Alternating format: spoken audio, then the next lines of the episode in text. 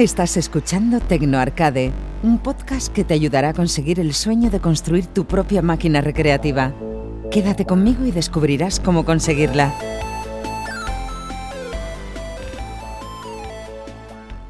Hola a todos y bienvenidos al sexto episodio de Tecno Arcade. En el episodio de hoy voy a hablaros de los posibles complementos o añadidos que se pueden realizar en el mueble arcade. Con este podcast daré por cerrado todos los aspectos más relevantes de la estructura del mueble para así pasar a hablar del resto de componentes que constituyen una máquina arcade. El primer punto que quiero hablaros hoy es sobre la ventilación que vamos a realizar al mueble arcade. Antes de poneros a hacer agujeros como locos de ventilación, pensar qué ordenador o sistema de juegos vais a poner en la máquina y el calor que éste va a generar en el interior del mueble. Es decir, si ponéis como sistema de juegos un ordenador muy potente, con su gráfica dedicada, su fuente de alimentación, su disipador, etc., este va a generar mucho calor en el interior que debe ser expulsado al exterior del mueble por medio de ventiladores y rejillas. En cambio, si usáis una Raspberry Pi o un sistema multijuegos como Pandora Box o un PC que utiliza disipación pasiva y no genera excesivo calor, no es necesario montar un sistema complejo de ventilación. Si es un sistema potente y va a requerir de ventiladores para expulsar el calor, estos deben de ir conectados a la placa o fuente de alimentación, con la dificultad que esto conlleva. Además, hay que tener en cuenta el ruido adicional que generan los ventiladores. Lo que es seguro es que al menos debe haber como mínimo una ventilación para disipar el calor que genera el monitor. Nunca dejéis el mueble completamente cerrado sin ventilación. Pensar que la realización de los agujeros supone un tiempo de trabajo, gasto de herramientas y más probabilidades de cometer un error. Si solo vas a hacer una máquina, esto no tiene mucha importancia, pero si vas a hacer muchas, estos detalles sí hay que tenerlos muy en cuenta. Los agujeros se pueden hacer de diferentes formas, no solo con simples círculos. Os dejaré en las notas del programa algunas plantillas sacadas de foros especializados con formas muy elegantes y vistosas. Por ejemplo, he realizado en varias máquinas con múltiples pequeños agujeros el típico marcianito arcade. Para realizar esto, se imprime la plantilla a tamaño real y se pega con celo en la madera. Luego, con el taladro y una broca para madera pequeña, se marca cada punto central de cada agujero que se va a hacer. Luego se quita la plantilla y se taladra de forma cómoda con las brocas en forma de pala del diámetro que corresponde a cada agujero realizado anteriormente. Personalmente soy de la opinión que contra menos agujeros, mejor. Con un solo agujero grande es suficiente para la mayoría de los casos. Lo puedes decorar con una rejilla y si es un equipo muy potente o genera mucho calor, puedes añadirle un ventilador para disipar mejor el calor. Además de los agujeros de ventilación, también es necesario realizar agujeros para la salida del audio de los juegos por medio de altavoces. Los altavoces suelen ir situados en la zona de la marquesina. Se pueden añadir unas rejillas de altavoces para embellecer el agujero del altavoz. Cuidado con esto si no tenéis suficiente espacio entre la salida del altavoz y la pantalla del monitor en la parte superior del bezel, ya que estos embellecedores podrían tapar la imagen del monitor. Una forma de evitar las rejillas es hacer agujeros con formas circulares, elegantes, de diferentes diámetros y formas. Os dejaré en las notas del programa unas plantillas para los agujeros de los altavoces. Otro punto importante que tenéis que tener en cuenta es si queréis tener accesible el regular el volumen desde el exterior de la máquina poniendo un pequeño regulador de volumen o incorporar un amplificador de sonido con graves y agudos. Estos dos componentes los comentaré en detalle en el capítulo exclusivo dedicado al sistema de sonido arcade, pero tenéis que ir pensando dónde colocarás estos elementos en el mueble.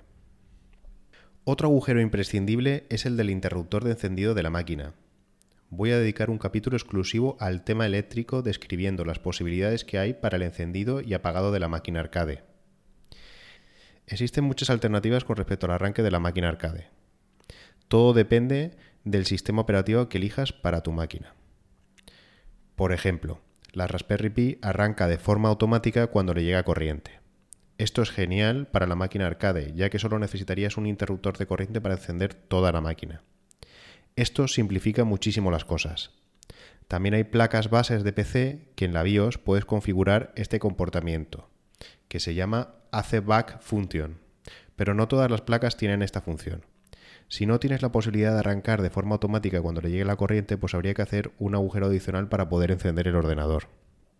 Si finalmente has elegido un clásico PC con su placa base y su fuente de alimentación, es recomendable que se haga un agujero del tamaño de la fuente de alimentación para dejar al descubierto la parte de la ventilación de la fuente, junto a su conector de corriente.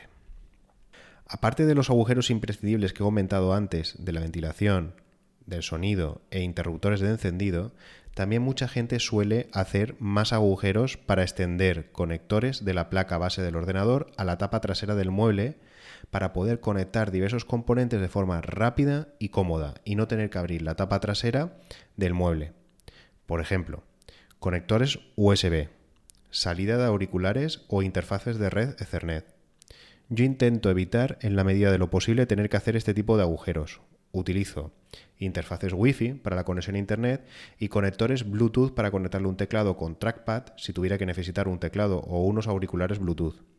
Pero si estáis interesados en extender estos conectores, os pondré en las notas del programa algunos ejemplos de este tipo de extensores. Se les llama pasamuros y están muy bien para extender conexiones de la placa base y ponerlas en la tapa trasera del mueble. Otro extra que se suele poner en las máquinas grandes son los monederos arcade. Estos complementos son geniales para recrear las mismas sensaciones de echar una moneda para jugar una partida. Para colocarlos se necesita realizar un cuadrado rectángulo para empotrar el monetero, el monedero. Este se suele poner en el pie de la máquina. Mi consejo es que intentéis hacer los mínimos agujeros posibles. Esto os va a ahorrar muchísimo tiempo, dinero y dificultad, además de reducir la posibilidad de cometer un error. Para, la realización de los agujeros de forma circular, se suelen usar brocas normales, brocas en forma de pala y brocas de corona para madera de diferentes diámetros. Para, los agujeros cuadrados o rectangulares, una, una técnica que se suele hacer es marcar con un lápiz la superficie a cortar. Luego, con una broca de madera pequeña, se realizan cuatro agujeros en las esquinas del cuadrado o rectángulo dibujado. Una vez hecho esos cuatro agujeros, con la sierra de calar se realiza el corte recto de punto a punto, donde se han hecho los agujeros con la broca. Luego, con una pequeña lima, se liman las pequeñas imperfecciones del, corte cuadrado realizado. Esta técnica la suelo utilizar para realizar los huecos para el interruptor general de la máquina recreativa y para el agujero donde va el amplificador de sonido. Otro extra interesante para el mueble es incorporar unas bisagras para hacer abatibles algunas partes del mueble dos componentes del mueble donde se suelen añadir una bisagra para que sea abatible y así poder acceder al interior de forma fácil y cómoda. Uno es en el panel de control y otro la parte trasera del mueble. Para el panel de control se suele poner una bisagra de latón en la parte inferior del panel de control y se atornilla al mueble con unos pequeños tirafondos. Esto te permite abatir el panel de control. Es muy útil porque, como explicaré en el capítulo de las conexiones de los botones, el tener el panel abatible te da mucha comodidad para realizar el cableado o para arreglar cualquier problema que surja con el panel de control. En el caso de la tapa trasera, si se quiere poner una bisagra, es conveniente cortar la madera de la parte trasera en dos partes, dejando una pieza pequeña fija donde irán los interruptores o elementos que están cableados y están colocados de forma fija, y la otra pieza más grande sería la que se puede abatir. Realmente, tanto la tapa trasera como el panel de control, una vez que esté todo conectado y configurado, no hay ninguna necesidad de tener que estar abriéndolo y cerrándolo. Tener esto en cuenta y valorar si vale la pena poner estos elementos abatibles. Solamente al principio, hasta que esté todo ajustado y configurado correctamente, vas a estar abriendo y cerrando estas partes de la máquina. Quizá aconsejaría solo dejar el panel de control abatible y dejar fija la tapa trasera que se abra por medio de tornillos enroscables. Si pones una puerta abatible en la parte trasera, sería conveniente añadir una pequeña cerradura si tienes hijos pequeños para que no puedan manipular el interior de la máquina o si te dedicas a vender máquinas y no quieres que accedan al interior. Yo las cerraduras las pongo para que me ayuden a tirar hacia atrás la madera de la tapa trasera de la máquina, ya que con el tiempo la madera se bufa o ensancha un poco y a veces cuesta un poco abrir la tapa ya que queda muy encajada. También se pueden poner un pomo o una pequeña manilla para poder tirar hacia atrás de la tapa trasera. Pero no me gustan mucho los pomos porque de esta forma no te permite pegar la máquina del todo a la pared. Otro añadido que se suele poner a las máquinas arcade son unas ruedas para su fácil desplazamiento o transporte. Sobre todo se suelen poner en las máquinas grandes tipo upright, dado su peso y, dimensiones. Personalmente no recomiendo para nada el uso de ruedas, ya que afecta mucho a la estabilidad de la máquina. Además, no se suele estar moviendo de un lado a otro la máquina recreativa. Si tienes necesidades de movilidad y quieres poner ruedas a la máquina, te aconsejo que solo pongas dos ruedas a un lado con freno o topes y dos tacos de madera para, para el otro lado de la base de la máquina. Buscar ruedas que soporten el peso total de la máquina. Y ya por último, me queda hablar sobre otro elemento adicional del mueble que sirve para cubrir o embellecer los cantos o bordes de las maderas del mueble. Existen dos tipos de cubrecantos, el T-molding y el U-molding. El T-molding no es más que una moldura plástica que sirve como embellecedor para los cantos de madera u otros materiales y que son muy comunes en nuestras máquinas recreativas de los años 80.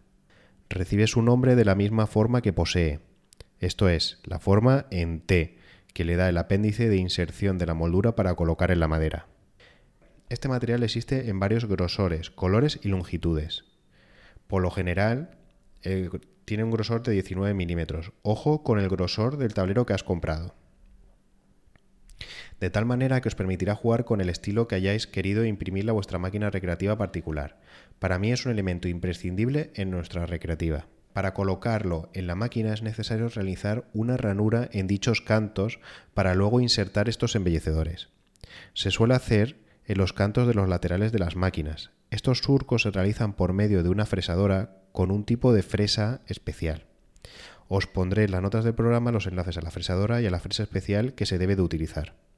Es una de las partes más difíciles de hacer en una máquina arcade, ya que tiene que estar ajustado al milímetro y lo más centrado posible al canto de la madera.